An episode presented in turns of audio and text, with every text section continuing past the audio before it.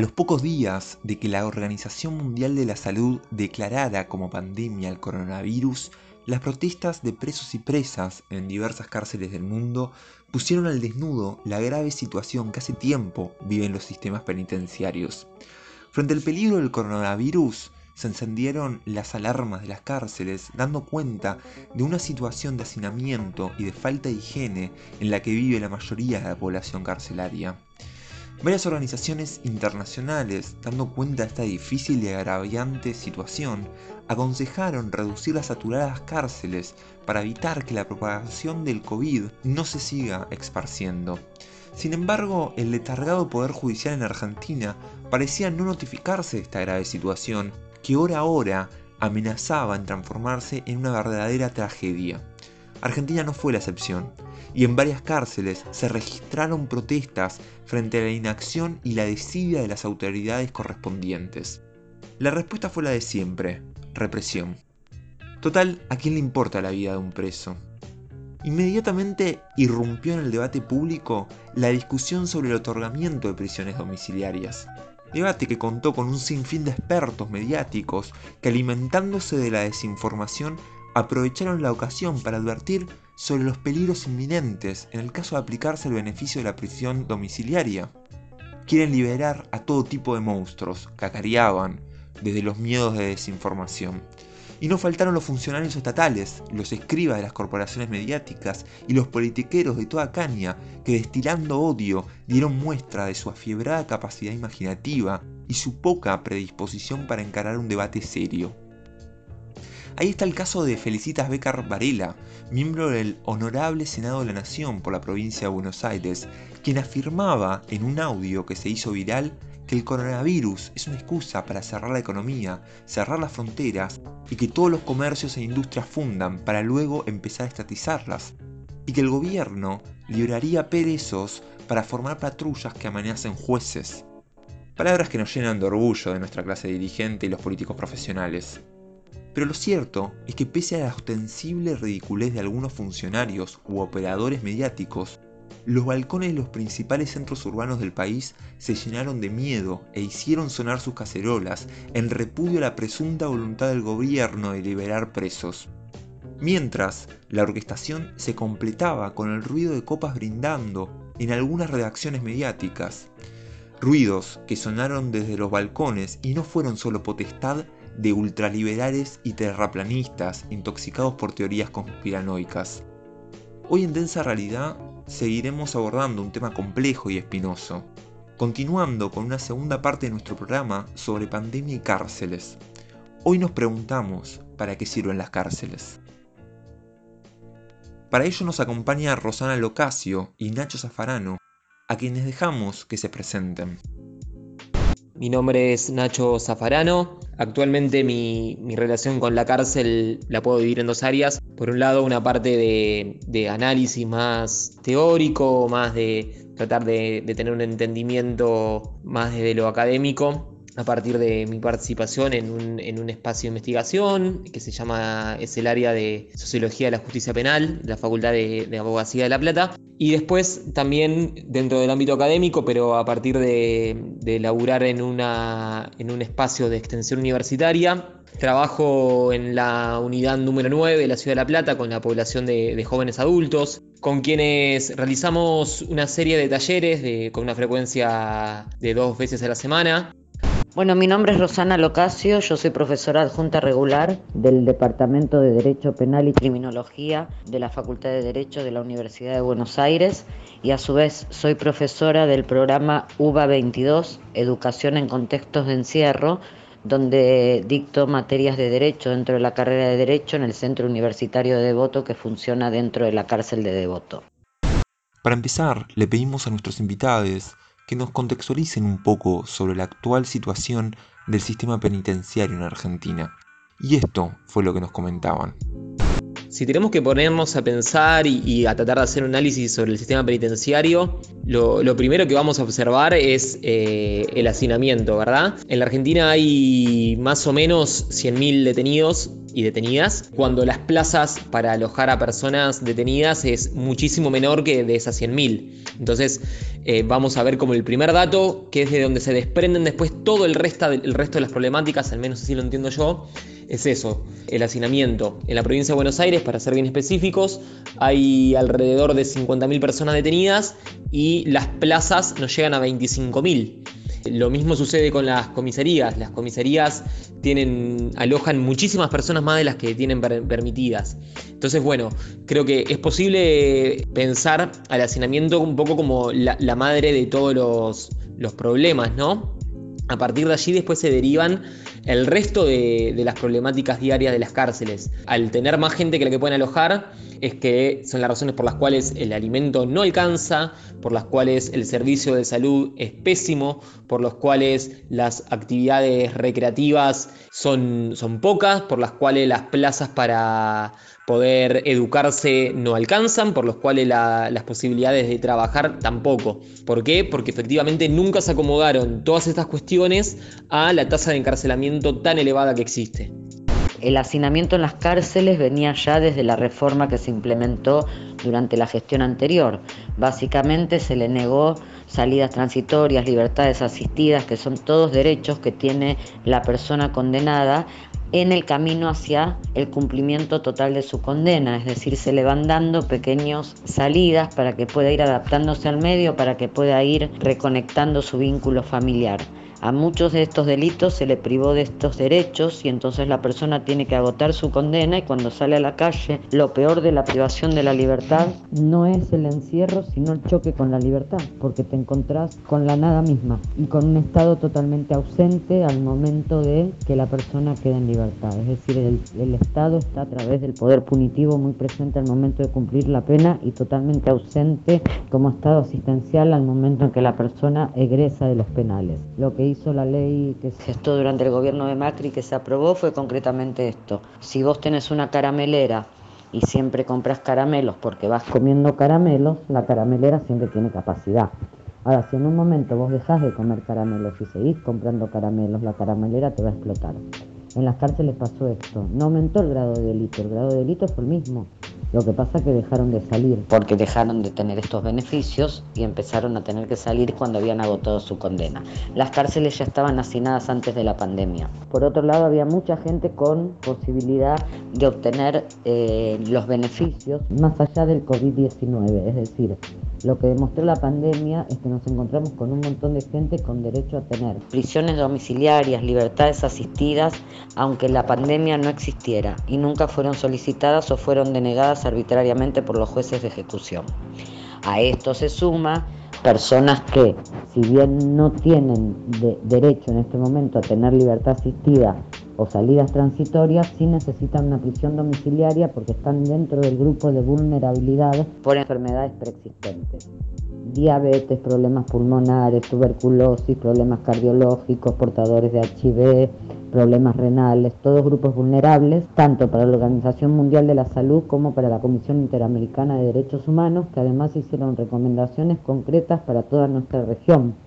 Y somos países donde estamos, a contrario de lo que la gente cree, mandando a prisión domiciliaria a muy poca cantidad de casos y el COVID-19 sigue creciendo en cárceles.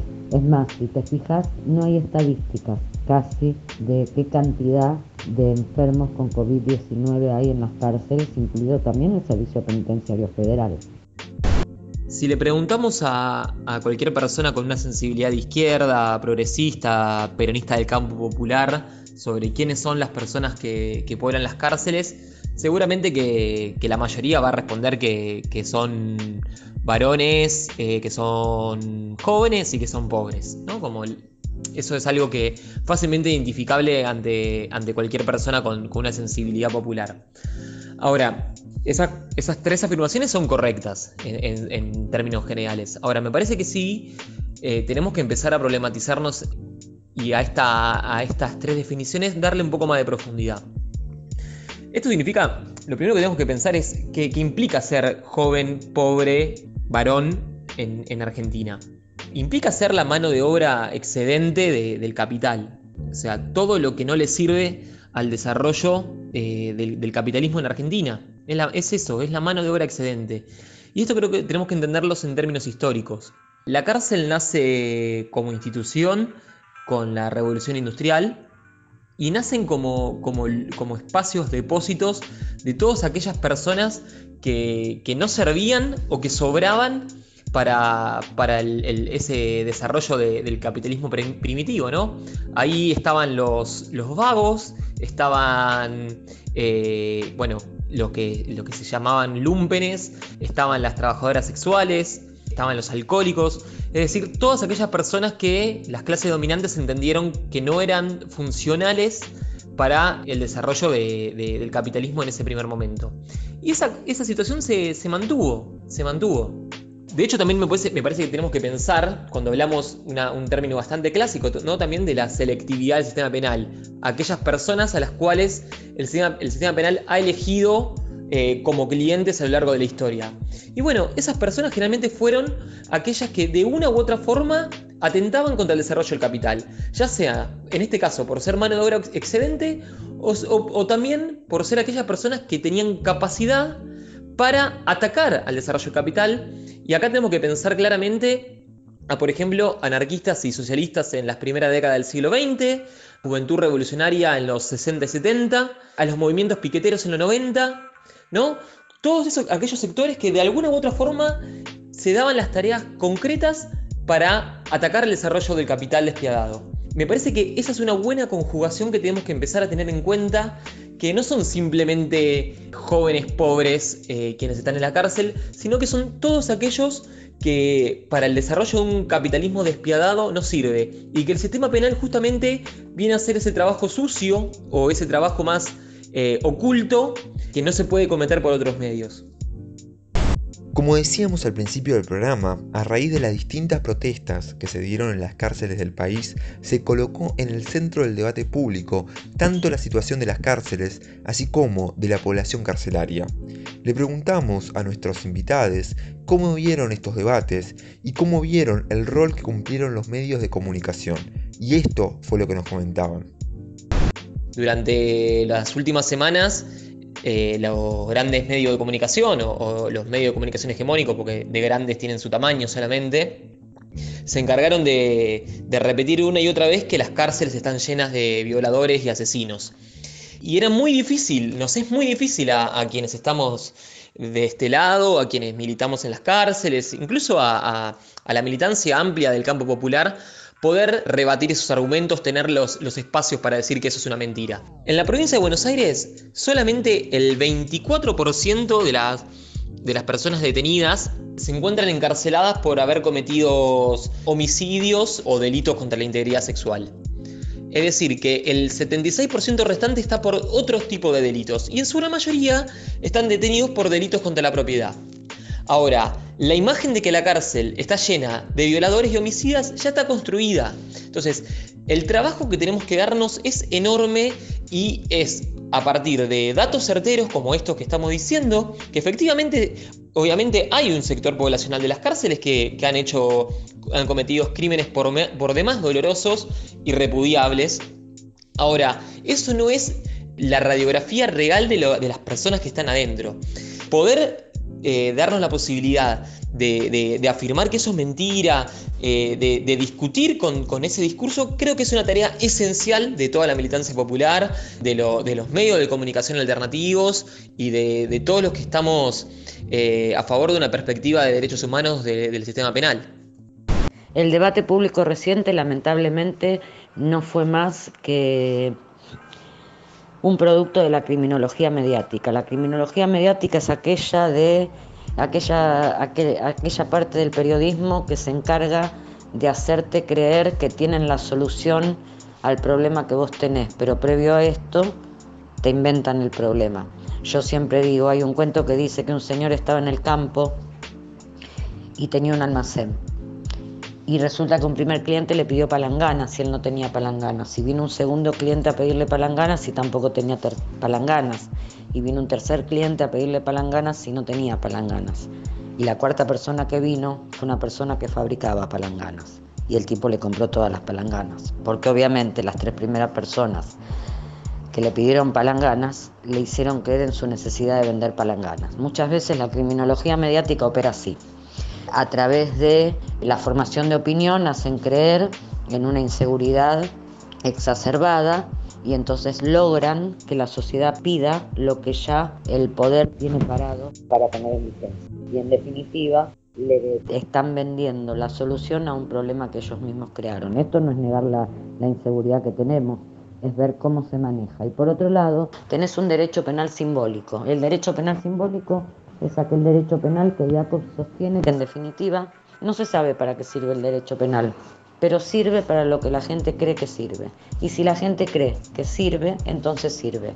Y esto es vaciar de contenido al poder punitivo, cosa que es muy peligrosa porque actúa sobre el bien más preciado del hombre, después de la vida, que es la libertad.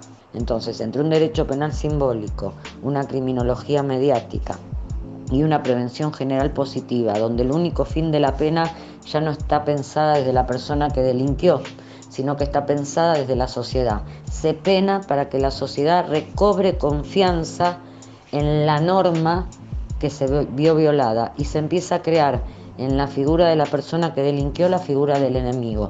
Y cada reafirmación, cada pena es la reafirmación de una norma frente a la figura de aquel que se atrevió a ser disfuncional a una sociedad organicista y entonces se lo toma como el enemigo y el derecho penal empieza a ser en vez de derecho penal derecho penal de guerra y en un estado de derecho eso no puede suceder. Muchas de las ideas que tenemos sobre los sistemas de encierro son ideas que pocas veces pensamos o problematizamos. Nos resulta natural y obvio que existan. Sin embargo, a raíz del debate público de las últimas semanas, quisiéramos retroceder algunos casilleros y empezar un poco quizás desde el principio. Nos preguntamos, le preguntamos a nuestros invitados, ¿para qué sirven las cárceles? Y esto fue lo que nos comentaban. Y en realidad las cárceles sirven para excluir aquello que no queremos ver. Sirven para que el Estado ponga en ese lugar, bajo el pretexto de una resocialización, a todos aquellos casos que en general fueron producto de familias abandónicas, violencia intrafamiliar, violencia institucional, em, abusos intrafamiliares, determinadas situaciones de conflictividad escolar.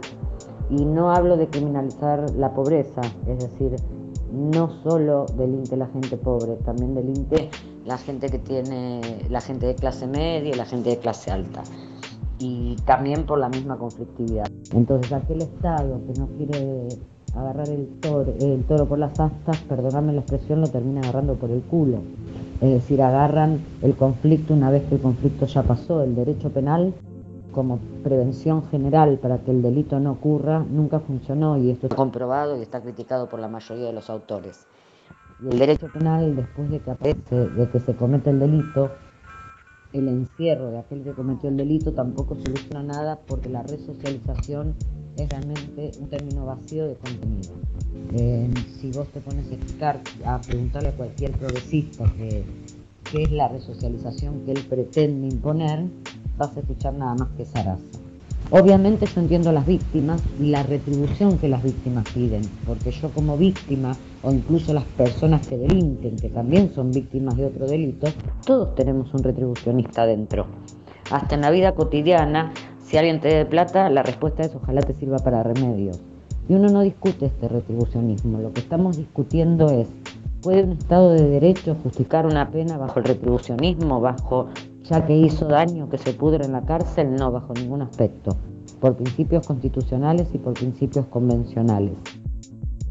Es decir, que llevar el retribucionismo a, un fundamento de la pena sería terrible. Y tener un fundamento de la pena como es la resocialización, cuando no hay ningún programa de resocialización posible de hacer en el encierro también, Por otro lado, la Junta Criminológica, que es la encargada de ver cómo se va resocializando el interno, pertenece al mismo Servicio Penitenciario Federal y en realidad esa Junta debiera ser externa.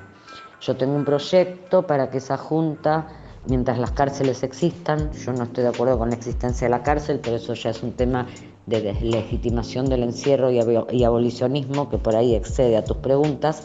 Pero mientras la cárcel exista, la Junta de Calificación debiera ser formada por personas civiles sorteadas, un miembro de la defensa pública, un miembro de la fiscalía, un miembro del Poder Judicial, un miembro académico, un asistente social, un médico y un psicólogo, y cada seis meses ser sorteados nuevamente y si no hay dinero para pagarles como una carga pública y que ellos sean los encargados de calificar el concepto y la conducta que tiene el interno. Y cuando termina su gestión, pasarles el legajo a los próximos, porque es muy difícil que aquel que, entre comillas, te vigila en la cárcel, pueda hacer una valoración objetiva de tu conducta y concepto, que son los que te permiten ir avanzando en la progresividad de la pena y por otro lado, estas juntas de calificación no son filmadas, con lo cual cuando los internos recurren a la calificación o al concepto que le dieron, no tienen pruebas para demostrar por qué ellos consideran que son injustos. Y se sabe que todo acto público, todo concurso público, todo procedimiento en donde se le califica a alguien, ya sea para un cargo público o para obtener algún tipo de derecho, debe ser filmado para que haya prueba de la base en cual se la fundamentó. Esto tampoco existe en el encierro. Entonces son muchos los puntos para, para ver. Voy a intentar responderla por qué creo que existen las cárceles. Yo no, no, no creo que sirvan las, las, cárceles y me parece que por lo menos este es un, debate que, que yo me vengo dando y que nos venimos dando con algunos compañeros, es que todos los que tenemos una mirada postcapitalista tenemos que empezar a desarrollar una mirada abolicionista de las prisiones. Entender que las instituciones, carcelarias nacieron en un momento determinado, nacieron con un fin que era el de encerrar a la mano de obra sobrante del capital y que esa tarea la siguen cumpliendo. Por lo tanto, la primera soncera que vamos a tener que desarmar es que las cárceles sirven para resocializar Primero y principal porque no están separadas de la sociedad de las cárceles, por más que así nos las quieran mostrar. En el mejor de los casos lo que se podría llegar a hacer es revincular, ¿no? ¿Cómo revincular a alguien que ha tenido problemas para adaptarse en la sociedad encerrándolo? Y bueno, ahí es una ironía en sí mismo y además de, encerrarla, la vamos a, dejar en, condiciones extremadamente agraviantes para, su persona, con vejaciones de todo estilo, durmiendo mal, comiendo peor, con una atención médica que es eh, tremenda, durmiendo cuatro personas en 10 metros cuadrados y una cantidad enorme de, violaciones a los derechos humanos. Bueno, pensar en, en, que alguien se pueda resocializar en ese contexto lo veo muy complejo. Y acá, como para, para así poder dialogar con un sector más amplio, porque yo sé que quienes tenemos un, horizonte abolicionista de las prisiones somos pocos aún, aunque creo que tenemos que darnos la tarea de poder debatir cada vez eh, con más personas, yo soy absolutamente reformista en términos tácticos. Yo quiero que las prisiones eh, en el día a día no, sean estos espacios de, castigo y dolor que son en la actualidad y que puedan ser espacios en los cuales eh, las personas que, les toque estar encerradas puedan desarrollarse en las condiciones más dignas posibles, ¿verdad? Y tal vez allí se, se encuentre algún tipo de, revinculación, aunque yo lo veo difícil. Pero es un poco, me parece que, tenemos que, ahondar esa, esa, contradicción entre querer cárceles mejores y, querer, eh, y no querer cárceles como, como un futuro estratégico y emancipatorio. Otro eje me parece que tenemos que tener en cuenta al momento de abordar para qué sirven las cárceles. Bueno, sirven eh, para ocultar el castigo, ¿no? Esto lo, explicó muy bien Foucault en, Vigilar y Castigar, que es como medio la, obra cumbre de, este tema. Y ese ocultamiento del castigo lo que hace es eh, desresponsabilizar a, la sociedad de, todas las, cosas espantosas que suceden allí adentro. Como yo no lo veo, no me hago cargo. Entonces, pasamos de aquellas etapas en las cuales se cometían diferentes tipos de vejaciones, eh, torturas en, las plazas públicas, a que sucedan esas mismas cuestiones, pero muros adentro, ¿no? Entonces, efectivamente la cárcel es, una, una gran institución en las cuales se cometen un montón de atrocidades y la sociedad no las ve, no quiere verlas además. Entonces, bueno, es una forma, yo creo que, de poder legitimar el, castigo estatal sin que haya una sociedad que lo controle. Escuchando sus respuestas frente a este análisis sobre el rol del sistema penitenciario y las cárceles, nos preguntamos entonces sobre qué otras alternativas podrían existir y si estas son efectivamente posibles. Nos preguntamos y le pedimos a Nacho su opinión sobre el castigo en nuestra sociedad, y esto es lo que nos decía. Por un lado, las incapacidades que tenemos como sociedad de imaginar respuestas diferentes al castigo. Las únicas posibilidades que tenemos a mano siempre cuando alguien comete algún tipo de ofensa es castigarlo. Nos cuesta mucho ver la posibilidad de, restauración del daño causado, nos cuesta mucho pensar en la posibilidad de que, una víctima de alguien que se sintió ofendida pueda perdonar, que pueda encontrar una forma de, diálogo con, su ofensor. Eh, y esto hay que pensarlo no solamente con, cuestiones, con delitos que nos resultan sumamente graves en términos generales, sino también con cuestiones menores, ¿verdad? Entonces, hay, autores que utilizan la formulación de, una sociedad que es castigocéntrica, que me parece que está buena, porque nos han expropiado la posibilidad de, la restauración y siempre vemos en la retribución justamente, decir, si alguien cometió una ofensa, bueno, la respuesta a esa ofensa tiene que ser un dolor similar a ese dolor causado y hay muy pocas posibilidades, tenemos muy pocas herramientas para, ofrecer esa herramienta contraria. Y, se me vienen a la cabeza un montón de, las cuestiones que han sucedido en, la política de nuestro país, ¿no? Cuando a, una situación muy dolorosa, como fue en su momento el asesinato de, Axel Bloomberg, la respuesta comandada por su padre y por, por la mayoría del arco político fue un montón de leyes eh, de mano dura que en nada cambiaron las conductas sociales, sino que solamente sirvieron para reforzar ciertos sentidos comunes y para que las cárceles sigan poblándose, nada más. Ese castigocentrismo que, del que hablan algunos autores tiene como, principal nota distintiva en que no mejora las situaciones por las cuales se, dan a lugar a, esas situaciones problemáticas. Eh, me parece que darnos la tarea de poder pensar alternativas al castigo y bueno, es parte primordial de nuestra militancia.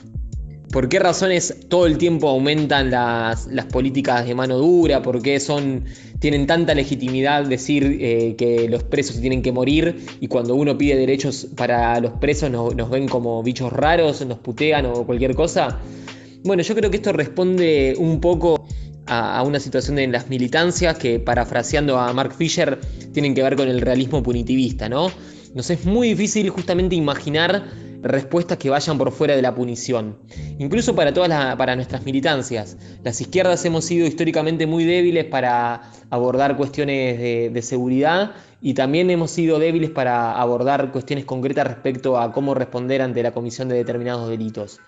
Creo que, esta situación caótica que estamos viviendo hoy en día, estos, estos días en los cuales eh, se volvió a poner visible la situación de las personas detenidas, podrían ser el puntapié para que, para que como movimiento popular podamos tomar este tema de una forma mucho más seria, de una forma mucho más sostenida y articulada, y que podamos construir verdaderamente empezar a hacernos preguntas y, a partir de, hacernos esa pregunta que podamos ir construyendo respuestas colectivas ante problemas que son muy complejos, ante problemas como por ejemplo qué hacemos con la, población carcelaria, qué hacemos con los familiares de las personas detenidas, cuál es el rol que tienen que cumplir las víctimas de los delitos, si solamente las víctimas tienen eh, que ser personas eh, capaces de, pedir condenas graves o si también pueden tener otro tipo de rol, cómo abordamos la, conflictividad. Eh, comunitaria, eh, sacándonos de encima la, imagen del sistema penal. Bueno, un montón de cuestiones que, bueno, las, crisis a veces no, nos permiten plantearlo. Depende de nuestra capacidad de organizarnos principalmente.